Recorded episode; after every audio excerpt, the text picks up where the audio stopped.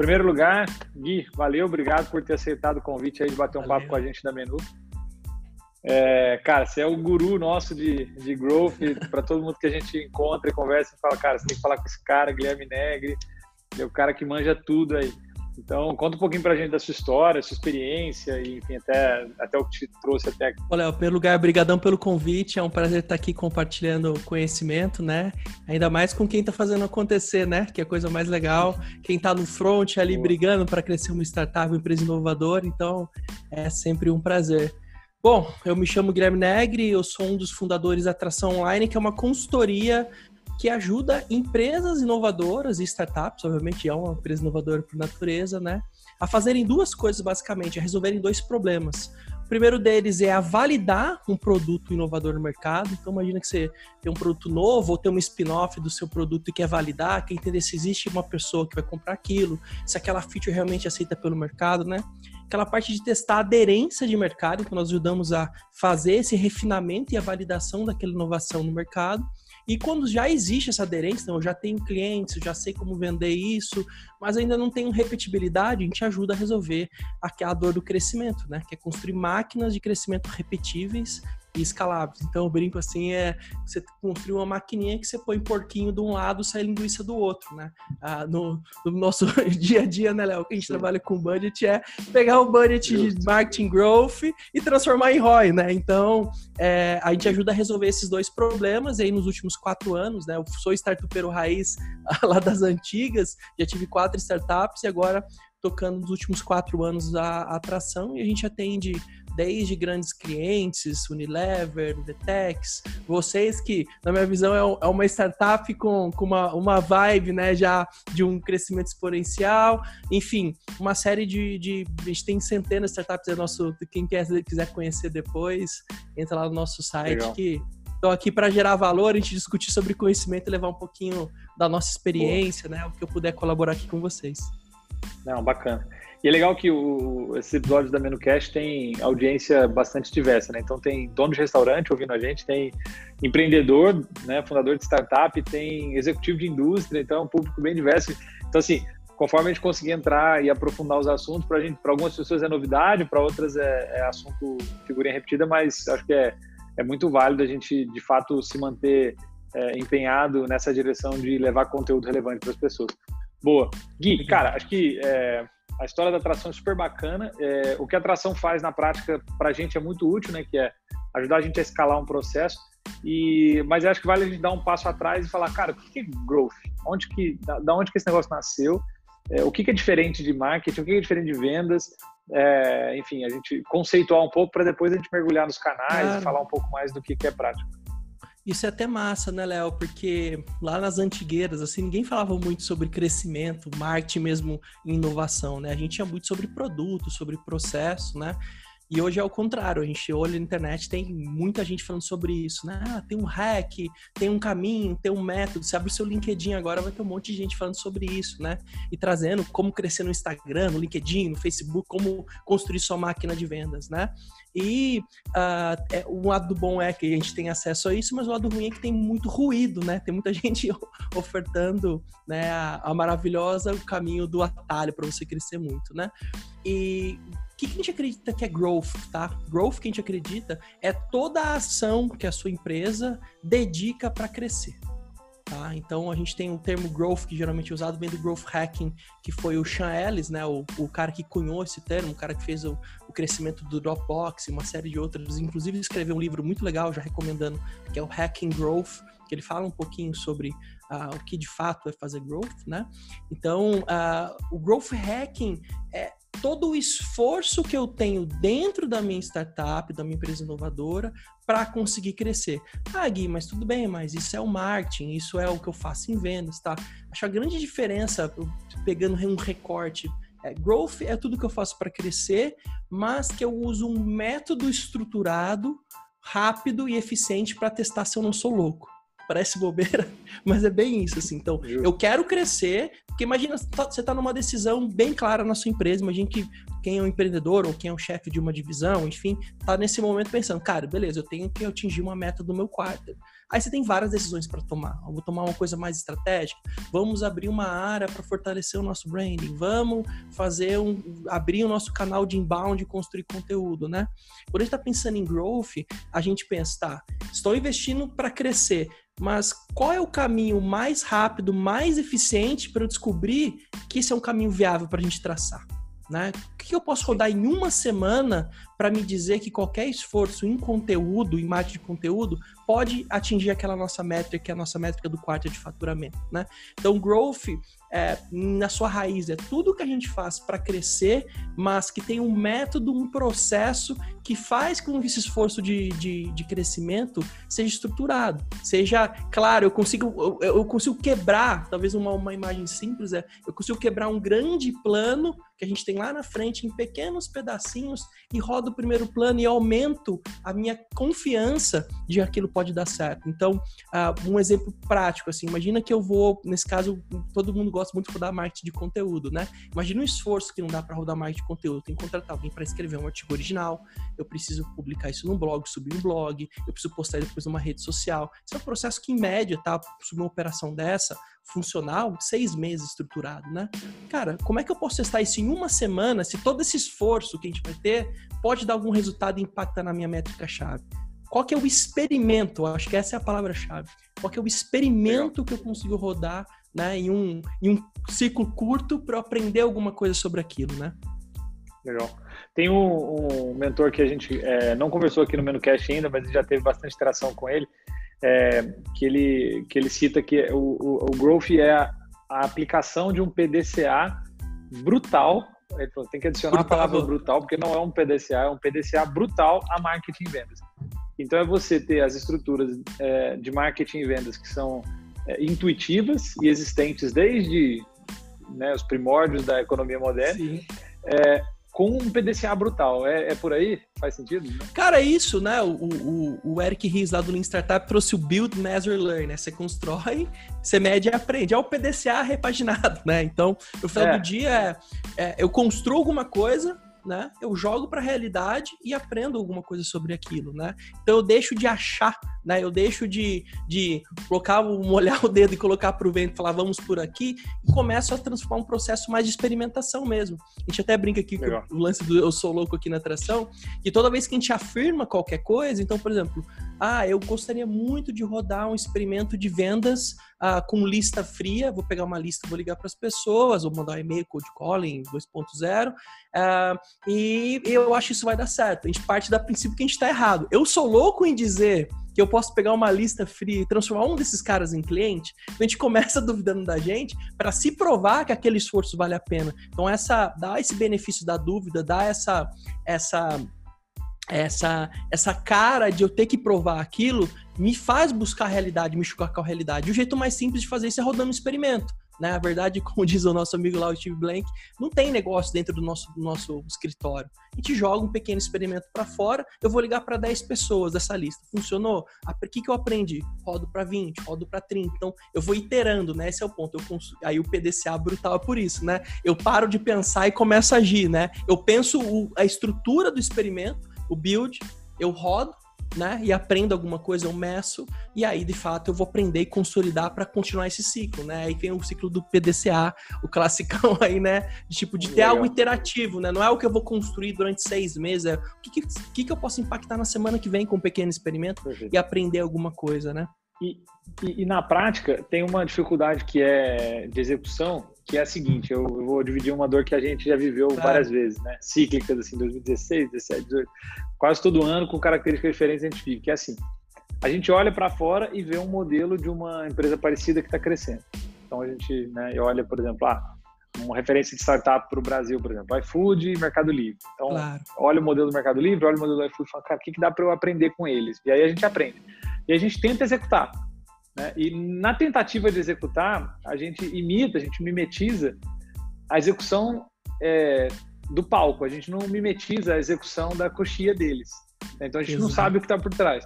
E a gente quase todo empreendedor imita errado, né? Então a gente tenta Exato. imitar e imita errado. É, e aí leva dois, três meses para a gente descobrir que imitou errado.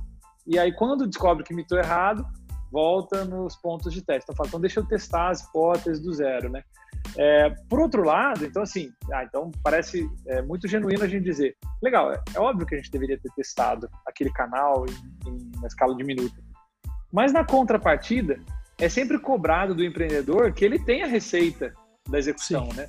Então, o, o, o, empreendedor que está abrindo, por exemplo, um restaurante, ele não se coloca na dúvida de se ele sabe como atrair clientes. Ele fala, não, uma fachada bonita atrai clientes. Então, ele investe Justo. na fachada bonita.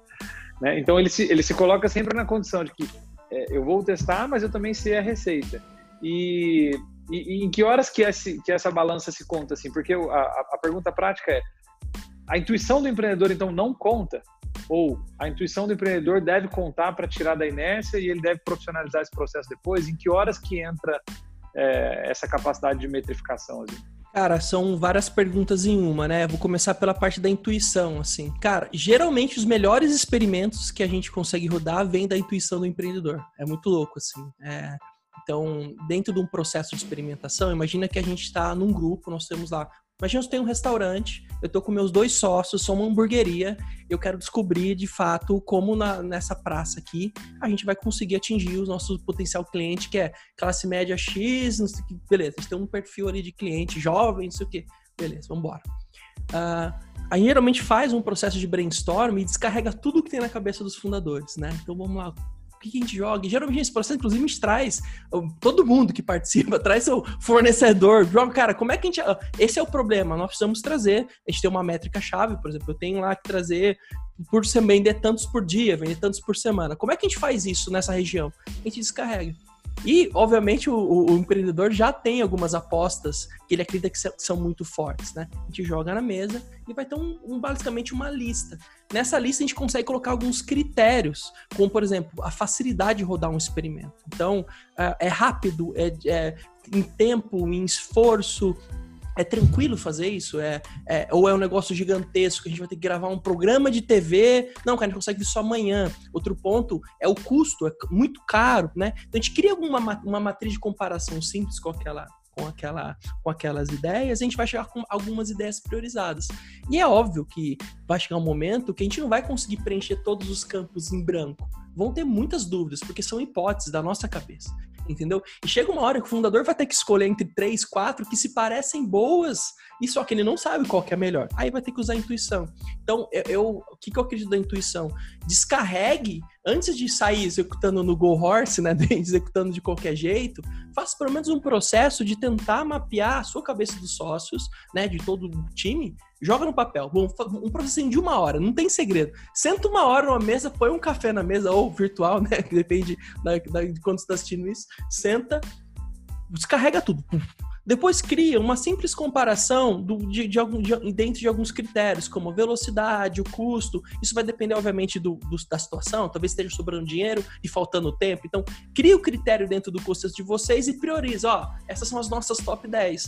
E dentro dessas top 10, vai ter que uma hora que você vai ter que... Putz, como é que eu comparo o A com B, né? Vocês vão ter as 10 de 100, as 10 melhores. Você vai ter que usar a intuição, não tem jeito. Então, é, dentro do processo de experimentação, não é tudo cartesiano, não é tudo né, binário, 6 0 Aliás, não é muito um, um, dos, um dos pontos mais malucos que a gente percebe de mito da área de, de experimentação é que eles acham que se eu rodar uma, uma um, um experimento, tudo vai dar certo imediatamente ou vai falhar miseravelmente, né?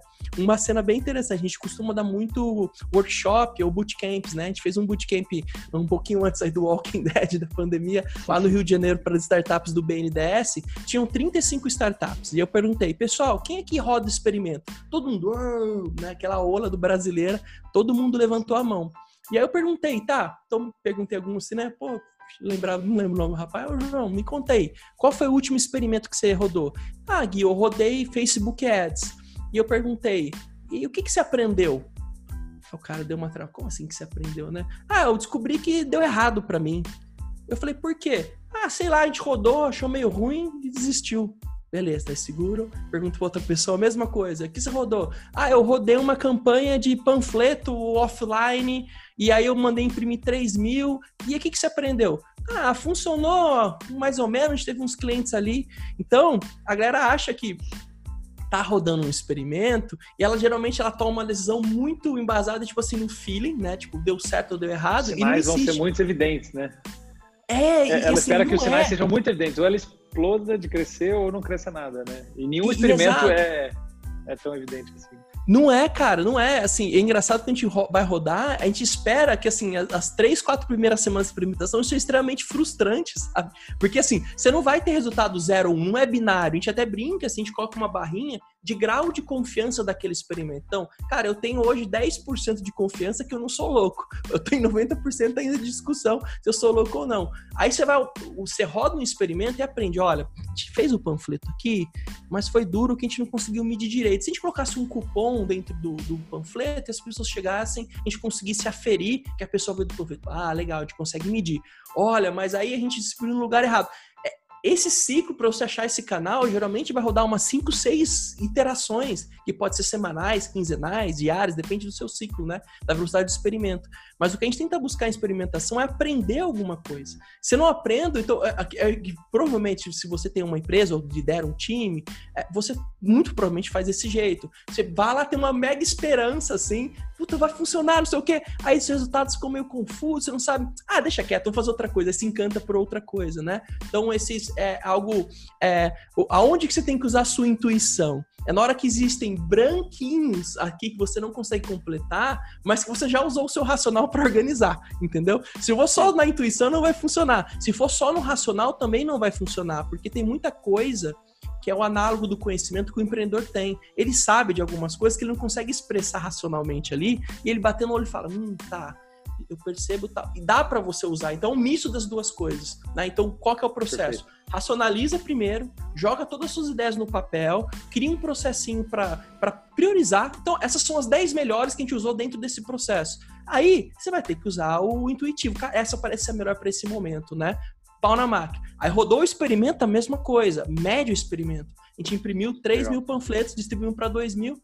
Tá, mas a gente não sabe muito bem o que fazer agora. Cara, eu acho que dá pra gente dar um double. Vamos, vamos testar de novo? Testa de novo. Então, é, é, um lance difícil, porque, especialmente com startup, a gente sempre vai ter esses espacinhos em branco. Então, é até uma ilusão eu pensar, não, cara, você é extremamente cartesiano, é, use 0 ou 1 um o tempo inteiro, vai, vai, se, vai indo pelos resultados. Não vai. Você vai, o experimento vai falhar, de repente o experimento vai dar. Você vai ter que sempre fluir, né? Então, é, a nossa busca é pelo dado correto, pelo lado a gente aprendeu alguma coisa. Mas como é inovação, cara, você, você sabe, você vive isso na prática, Léo. Tem uma hora que você chega num momento que vai, você não vai ter uma resposta tão objetiva. Então você vai ter que ir até o limite do objetivo e completar com aquele branco aí, geralmente a intuição de quem tá com. E é, e é muito louco que assim, já aconteceu isso diversas vezes na nossa história, que é assim, a gente tem que parar de vez em quando e, e pensar assim, será que eu tô é, sendo teimoso numa hipótese que já falhou?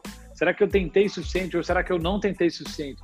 Né? E aí essa, essa encontrar esse equilíbrio de que eu estou teimando em alguma coisa que está dando errado ou eu já aprendi o suficiente que não funcionou e tal, isso é muito doido. Né? É eu acho difícil, que requer um, um, um, esforço grande assim de, de, de, realizar que as coisas não, não foram como queria. Né? Teve um caso interessante, você falou do panfleto, a gente fez três testes de panfleto numa sequência em 2017, a gente mandou primeiro 600 panfletos e aí a conversão foi absurda. Depois a gente mandou 6 mil. E aí foi horrorosa. Aí a gente falou, cara, a gente errou o quê? A gente errou na lista. Um zero. Mandou, é, a gente mandou para 600, depois para 6 mil deu errado. Como é que a gente testa agora? Aí a gente poderia testar de novo, mandar 600 ou esticar ainda mais a corda. E aí a gente Exato. mandou para 30 mil.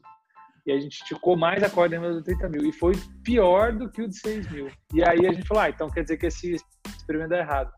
E aí até hoje, tanto eu quanto o Gustavo e as pessoas que estavam naquela época, a Vanessa, tudo, a gente ainda reflete e fala, cara, o que será que deu certo naquele 600, né? É, foi a qualidade do material, foi a call to action da oferta, foi a lista que foi bem feita, enfim, tem N variáveis, né? E eu acho que insistir nesses processos é super, super válido. Assim. É, e cara, e tem muitas vezes que o experimento é inconclusivo e tudo bem, entendeu? Ah, a gente não conseguiu aprender nada nesse experimento, tudo bem, a gente não vai ficar insistindo em tentar. Por exemplo, geralmente quando a gente fecha um ciclo de experimentação nesse panfleto, como é que é o processo? A gente segue um processinho, né? Imagina que foi um ciclo de 15 dias. A primeira coisa que a gente faz é, a gente conseguiu coletar algum dado desse experimento? Então imagina, Léo, pô, a gente disparou 600 panfletos, tá? Quem pegou, qual que foi a reação? Teve algum restaurante na outra ponta? Né? A pessoa chegou, se cadastrou na menu ou o restaurante entrou na menu? Sim, não. Cara, a gente não tem dados. Então o experimento foi inconclusivo, a gente nem consegue tomar uma decisão, entendeu? Então, geralmente o que a gente faz é repetir com os 600 tentando resolver a variável que a gente deixou totalmente inconclusivo. Então, tá, Sim. É, é, aqui que falhou, a gente repete, porque a gente, é, um jeito simples de pensar, Léo, é que assim, Cara, toda a gente está rodando um experimento é como se fosse uma equação com muitas variáveis complexas, né? Então, uma equação complexa com muitas variáveis. Então, eu tento isolar uma dessas variáveis. Então, eu vou mandar para as mesmas pessoas ou para o mesmo bairro, né, que tem o mesmo perfil, para o mesmo volume e vou te tentar aferir, né? É, e é difícil, porque assim, é, mesmo que a gente controle as variáveis, tem variáveis que entram no meio, especialmente coisa offline, né? O dia que você disparou, uh, o horário, pode ser que as pessoas mudam completamente, as suas anualidades que você não conhece conhece, né? Uma dessa história dos experimentos que a gente falou, né, de se dá para testar ou se não dá, tem uma desse que eu comentei antes, que é da, da dos panfletos que a gente fez. Tem uma variável que a gente não controlava, foi super interessante que a gente descobriu um dia, que o Correios é, não tinha despachado parte dos panfletos. Então a gente é, testou duas vezes e descobriu que uma das variáveis era o correio tinha nos enganado e não postado a, o volume, porque ele desconfiou que pudesse ser spam spam físico, existe Sim. isso, né? Então, o, correio, o, o, modo como o correio se organiza, eles bloquearam o disparo. E aí a gente teve que achar uma outra agência para poder testar assim, dois anos depois. Então, é dificílimo controlar as variáveis todas, né? Tem, tem total razão. E Gui, cara, guiando um pouco pro, pro digital, né? É, a gente vê muito curso, acho que todo mundo que está consumindo conteúdo que está aqui no LinkedIn ou que está no, no, Instagram, enfim, independente da plataforma, é, vê lá os teasers de aprenda marketing digital em dois minutos, faça o seu curso XPTO explodir, enfim, tem, tem muito, muita oferta de, de salvação nesse meio digital.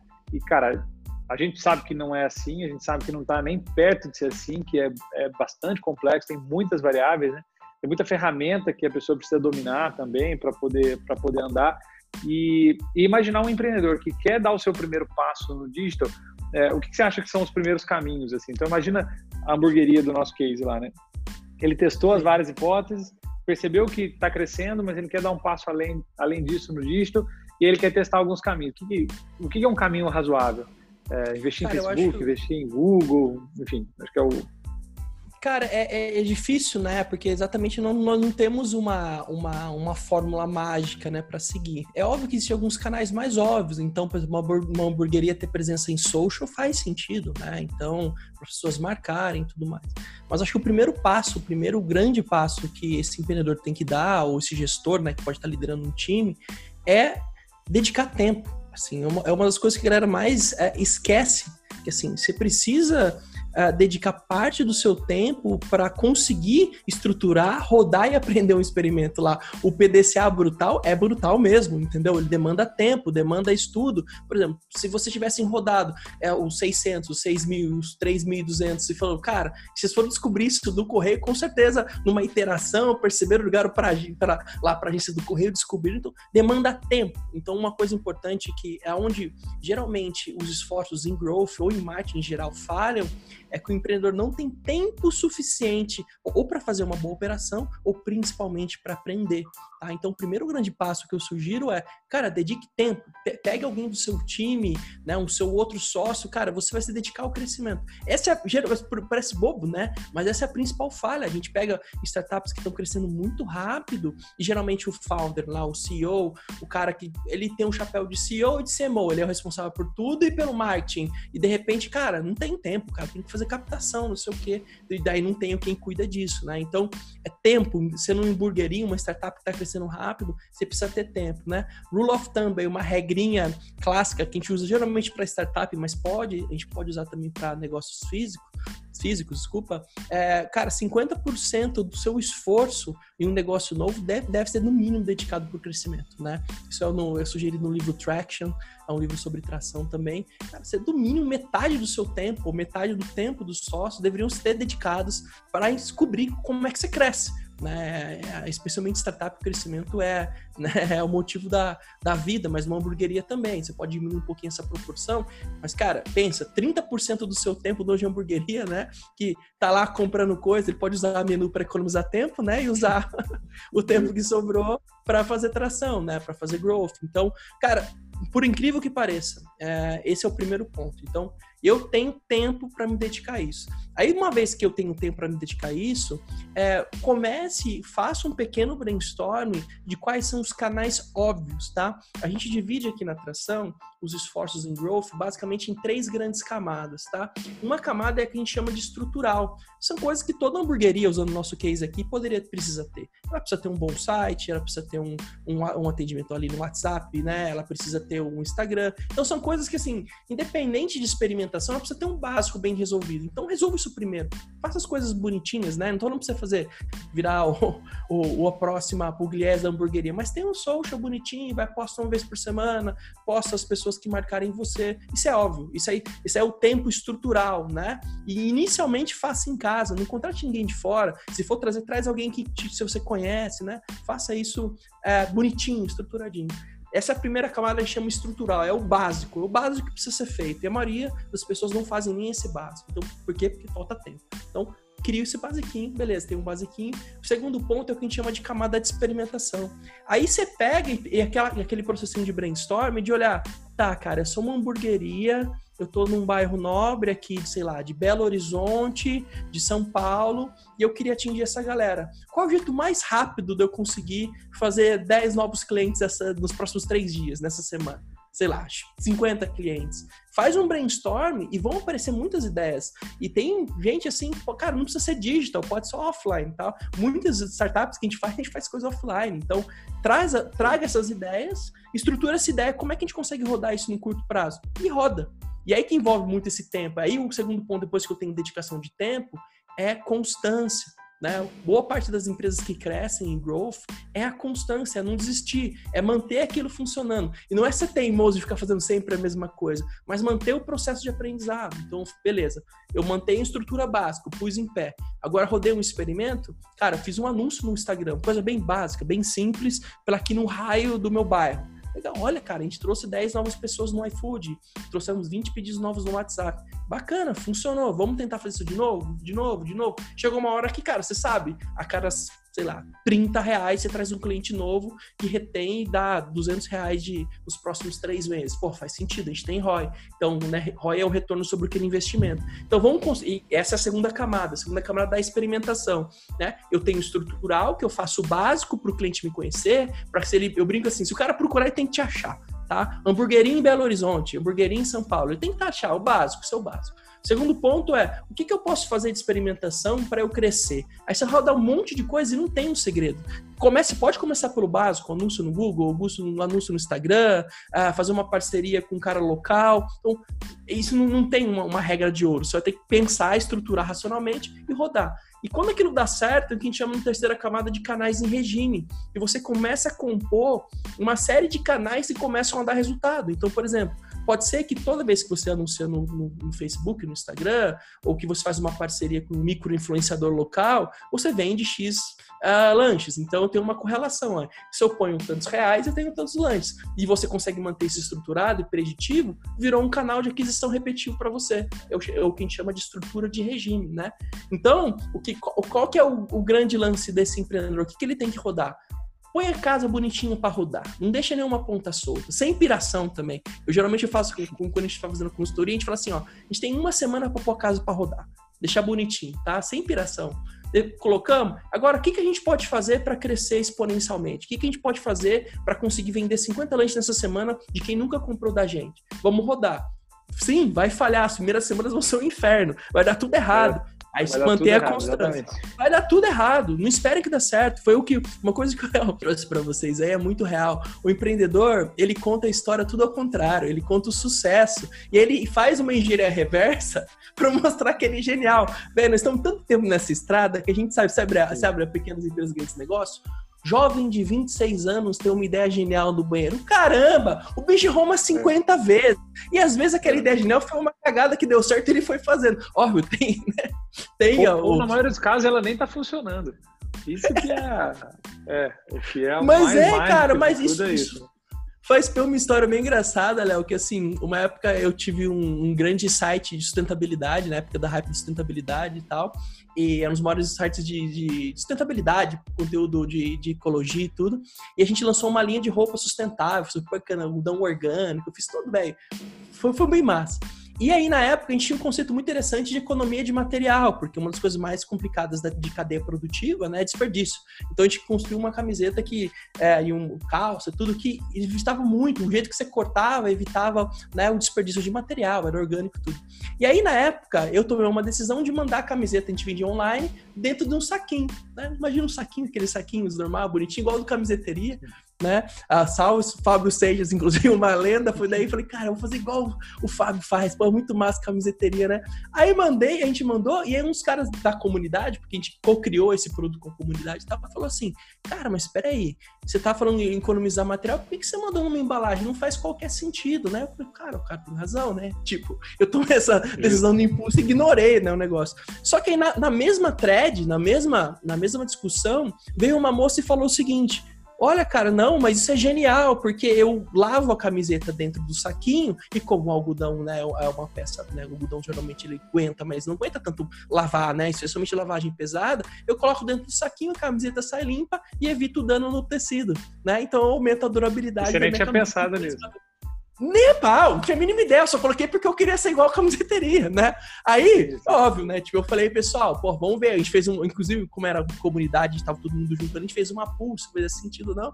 Mas aí o que que seria? Geralmente como que a história seria contada numa revista? Guilherme teve uma ideia revolucionária para ter para como é. proteger o tecido para três vezes. É isso, entendeu? Tipo, eu nem tinha ideia, Sim. aparece, os modelos de negócio, o experimento aparece uma coisa e você aproveita aquele momento para fazer, né? Tipo, nesse caso, falei, pessoal, é isso. A gente chegou no, no resultado final, a gente chegou no meio termo, a gente fez um saquinho menor lá, usando essa propriedade de proteção, mas achou um jeito de evitar o desperdício. Foi legal pra caramba a comunidade. Mas legal. é isso, assim, não tem experimento zero, né? Vai ser uma série de de aprendizados, e se você tiver tempo disponível e constância, ou seja, não desistir, é um tempo, tá? O pessoal gosta de números, né? Mas o que, que é tempo? O que, que é. Cara, no mínimo 12 semanas.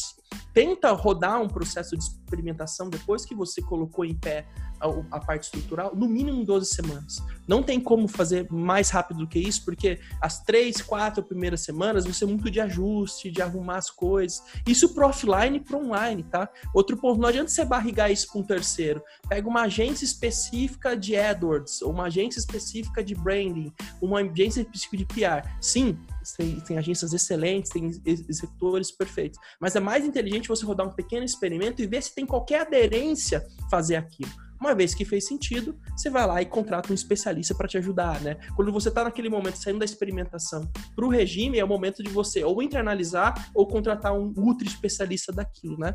Então, Legal. tem muita gente também que acha que é barrigar, né? Ah, vou passar para um cara ali e ele vai resolver para mim. Não funciona, né? Ele tem um incentivo diferente, né? É muito doido. É, por exemplo, um, um, call center terceiro, o incentivo de receita dele é vender mais recursos, mão de obra.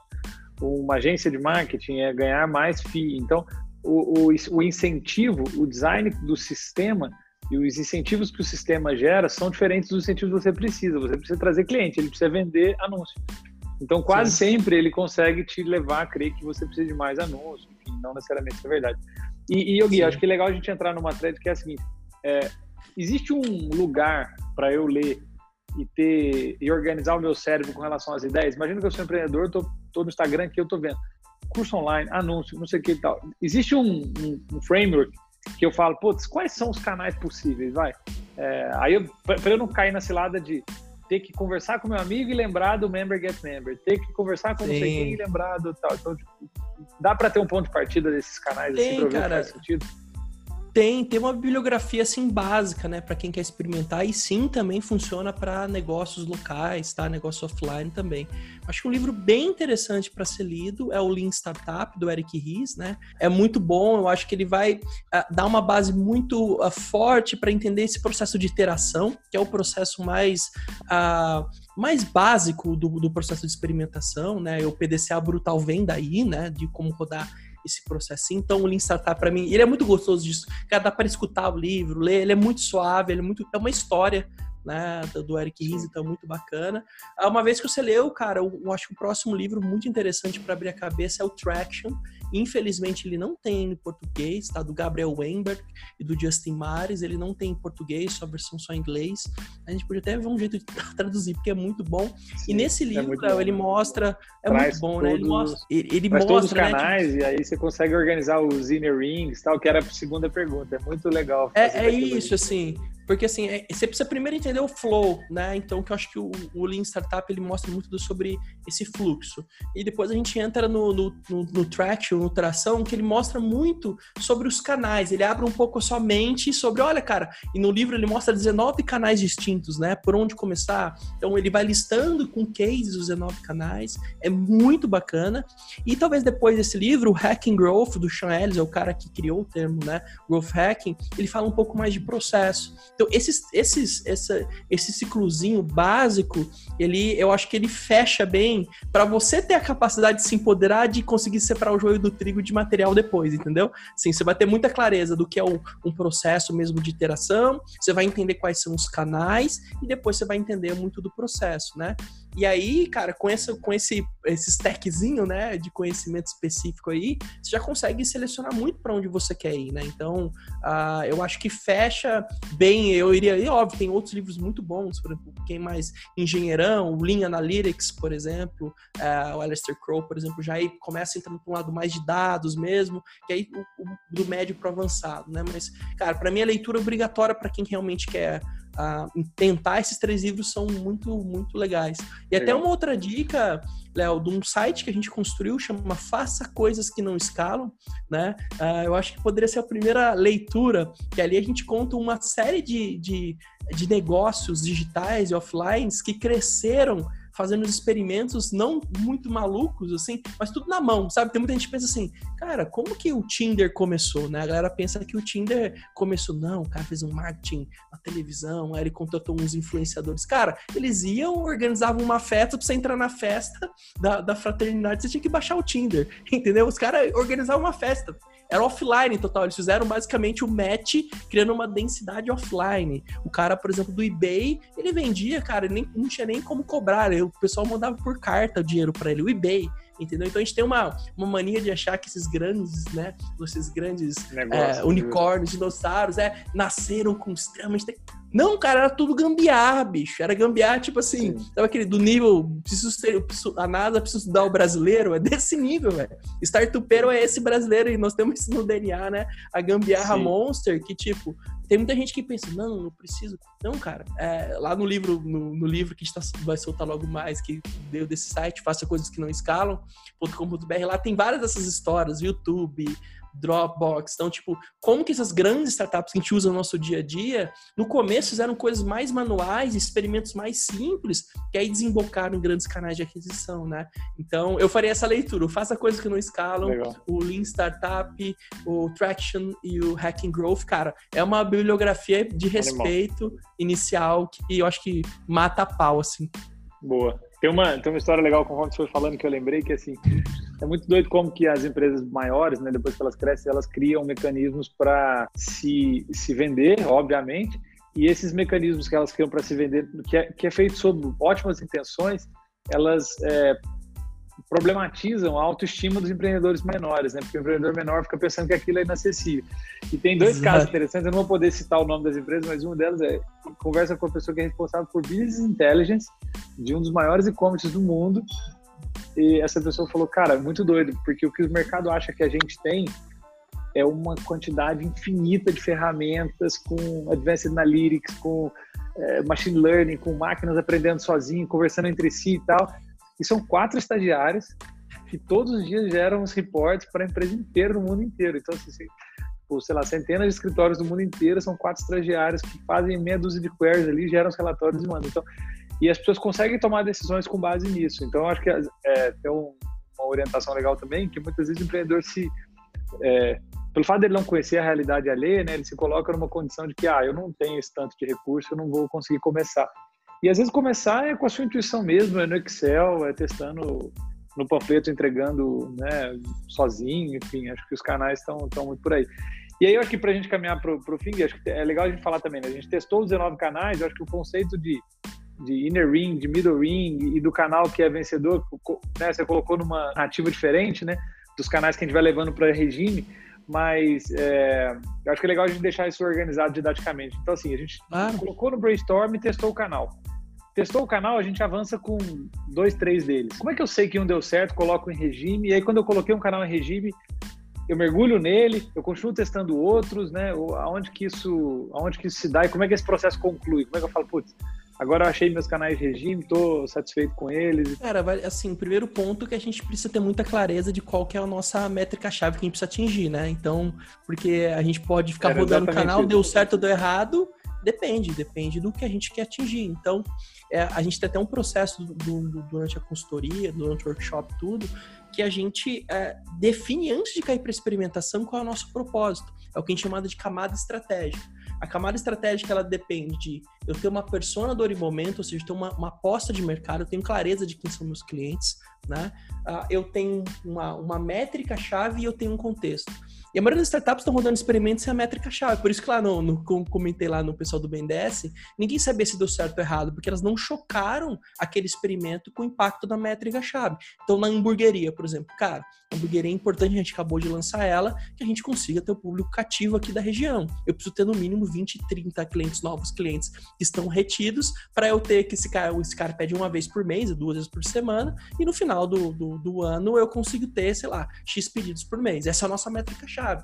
Essa métrica-chave tem que fazer sentido com todas as outras métricas da empresa. Tem que ser a métrica, por isso que ela é a chave, ela desbloqueia todas as outras, entendeu? Geralmente, ela, no caso da hamburgueria, está totalmente focada, né, desses subsidiários, conseguirem é, grana para manter a hamburgueria e ter cliente para crescer. Então, então vai, bom, nosso um é, cara, entrar no break-even, de pagar nosso aluguel, pagar todo mundo e todo mundo feliz. A gente precisa, no mínimo, vender X lanches por mês, por semana, X, né? Cara, daí no próximo passo é o crescimento. Então, toda a experimentação ela vai ser baseada nessa métrica-chave. Então, a, a gente estava discutindo mais cedo, né, cara, o que, que é um bom crescimento? Com, com que eu comparo? 50%, 30%? Cara, comparo com a minha métrica-chave. Literalmente, nesse Sim. momento, você fala, dane-se para fora. E é muito louco, quando você olha para fora, a, a, tendência de você se frustrar e errar é muito maior. Olha para dentro. O que é que eu tenho aqui dentro? Tá, é, eu preciso crescer, vender 100, para 100 novos clientes esse mês. Legal. Quanto eu consegui? 200? Caramba! Funcionou! Eu tenho esse canal, é um canal campeão. Conseguimos 10%? Conseguimos só 10%? Espera aí, o que a gente vai fazer? A gente vai, aí tá o ponto. A gente para e tenta fazer uma coisa nova ou a gente insiste? Entendeu? Então, é, é o, o ponto-chave de saber se aquilo deve continuar ou não, virar um canal campeão, se ele deve morrer, né, né mover, desculpa, nesses inner rings, né, nesse, nesse ciclo, nessas camadas, é o quanto de impacto ele teve na minha métrica-chave. Ah, Gui, mas eu tenho um experimento que eu não consigo identificar se teve impacto. Você conseguiu aprender alguma coisa? Muita gente fala pra gente, Gui, eu tô rodando experimento, mas eu não sei uh, se eu tô rodando muito experimento ou pouco. Meu time tá entregando bem ou mal? A pergunta que eu faço é: se o time tá conseguindo gerar aprendizado ou impacto na métrica-chave? Se o cara falar sim e tá sobrando tempo, acelera. Se o cara falar não, você tem que diminuir, não acelerar. Então, o processo de experimentação ele tem que ter dois outputs. É eu aprender alguma coisa que é possível impactar na minha métrica-chave, no caso, vender lanche. Se o que eu te gerei de esforço não vender o lanche, eu não aprendi o estar mais perto de como vender lanche, falhou, pivota, joga fora, faz outra coisa. Então, a gente sempre volta pro propósito, né? É isso, é propósito. Animal. Bota a métrica-chave lá, North Star Metric, métrica-chave, podemos dar o nome que for. Sim. Colocou esse, esse chute na lua, constrói o básico, testa as hipóteses. Alguma hipótese funcionou muito bem, go horse nela. Manda pau e. E pau na máquina. E aí, nesse momento, Boa. aí é tentar. Aí você pode processualizar, né? Então você, pô, pega e coloca um processinho. Contra... Esse é o momento de contratar a pessoa, esse é o momento de você contratar uma agência, porque você já conhece o canal, já tem uma expectativa de você colocar o porquinho de um lado, vai sair o tanto de linguiça do outro. Você pode. Aí o lance, existem boas agências mesmo, que nesse caso você pode falar pro cara, velho, ó, eu preciso desse resultado e, e eu tenho mais ou menos esse investimento. Aí você, você consegue, inclusive, entrar numa situação muito mais confortável, porque você entende o mínimo daquele canal, entendeu? E lembrando, pessoal, Exatamente. se você é um cara offline, não, cara, trabalha com as ferramentas que você tem, é, use o que você tem na mão, o conhecimento específico que você tem, não precisa só porque o hambúrguer lá do outro lado tem uma presença social absurda, dane quem disse que é o caminho. Nós precisamos vender lanche, velho. Então, o que que eu. Esse é o Sim. ponto. Você tem que. Qual que é o jeito que eu vendo sem lanche essa semana pra gente nova? O jeito que eu fizer, dane-se, velho. É, eu vou achar um jeito, entendeu? E aí roda, né? Funcionou? Conseguimos repetir? Conseguimos? Beleza, vamos fazer isso toda semana, né? Então, é, não tem muito segredo. A galera fantasia demais com isso, né? Fantasia demais. Então... Pô, Gui, acho que quem ouviu aí já saiu expert in growth. Vai poder não, então, bem, todo, tipo, todo tipo de negócio no Brasil vai ser tracionado a partir desse podcast. Não, tá longe ainda. Não. Cara, então, e fica um convite, pessoal. A gente começou a abrir alguns workshops, tá? Uh, e bootcamps também. Workshop é um workshop de um dia, um bootcamp de dois dias, totalmente online. A gente tem rodado agora totalmente online, onde a gente passa por toda essa seara, tá? Desde definir a métrica-chave, priorizar o experimento, rodar um experimento. Então, fica o convite. É quem falar que veio Legal. aqui através do Léo e da Menu, a gente consegue um desconto especial aí. Opa, pode deixar. O, o, time vai entrar em contato contigo para a gente poder criar o form lá e deixar a inscrição. Boa, o cupomzinho, aí sim, né? Aí sim. Vai, vai funcionar. Ó, hipótese testada, vamos ver se vai funcionar. Boa, aí, ó. Esse é o experimento. Gui, valeu de verdade. Muitíssimo obrigado, obrigado cara. Incrível Muito aí, ó. Pelo na, tempo. Na, na, pinta do horário. Cara, continue aí com a, com a velocidade e sucesso de vocês, cara. Torcendo muito aí para continuar tudo valeu, bem. Valeu. Obrigadão, cara. Show de bola. Parabéns aí por tudo.